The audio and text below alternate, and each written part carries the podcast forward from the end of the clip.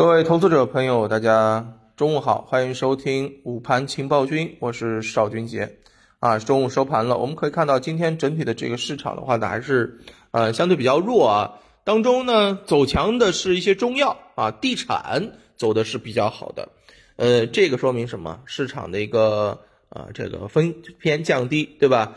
医药防御性的，地产是低位的，是吧？那么在前面走的比较好的这个电力板块是出现了一个大幅的一个下挫，那么除了电力之外呢，我们也看到了啊，像一些这个磷化工、光伏、云游戏啊，这些都是板块跌幅居前的。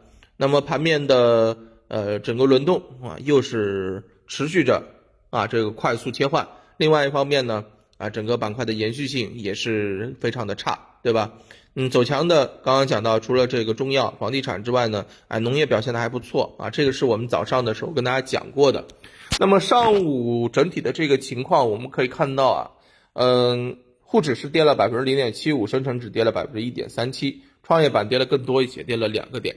北向资金方面呢还好一些，嗯，合计流入了大概是几亿吧，对吧？没有持续的流出。那么在这样的一个情况之下，我们认为。市场弱势延续，对于我们投资者来讲是耐心的等待市场的一个机会啊，耐心等待市场的这个机会为主。那么我们来说一下啊，首先啊哪些呃板块这些板块涨上涨的一些原因，中药啊它是属于消费，这个讲过一点。另外一方面呢，中药其实最近期的这个整体表现不及其他医药的细分板块，对吧？中药板块呢是应该是一个估值修复的啊，估值修复，而且呢。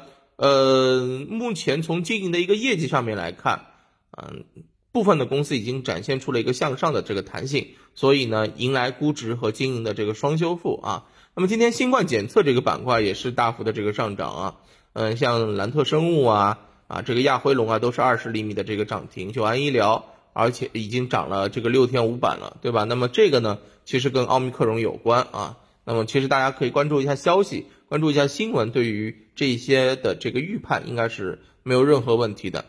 那么另外一方面呢，地产板块走强的原因是因为啊，这个近日啊，银保监会、央行联合发布了关于做好重点房地产企业风险处置项目并购啊金融服务的一个通知。那么这里面呢，会呃这个同国资委召集部分的这个民营国有啊房产企业和主要的一些商业银行开造座谈会。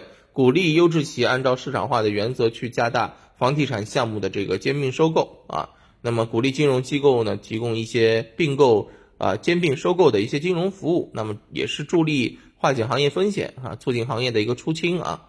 那么这是房地产，但是延续性还是要打一个问题。那么另外呢，呃，农业板块啊，当然是一个一号文件的一个预期，对吧？这个是没有什么啊，没有什么这个意外的。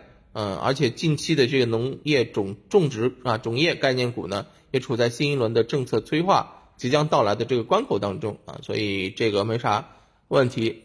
那么市场回调弱势，我们要耐心等待机会。目前市场没有明显的主线板块持续轮动的一个特点，那么现在这个资金还是聚焦于行业啊当中的一些题材，呃。越是有确定性，越是有越是有那个市场预期或者说热点预期确定性的这个品种，短期受到资金的关注度就会越大，好吧？那我们其实就是一个耐心等待市场回调，止跌企稳，高景气的品种再介入。那另外一方面呢，就是对于一些事件性的这个东西啊，去做更多的一个啊这个紧密的跟踪和关注。但是你要关注，你就做一波短线，做波短线获利了结，然后就出来了。好不好啊？这就是目前市场节奏，没有其他呃比较明确的一个特点，好吧？那中午就跟大家聊到这儿，看看下午盘面如何，我们收盘再聊，拜拜。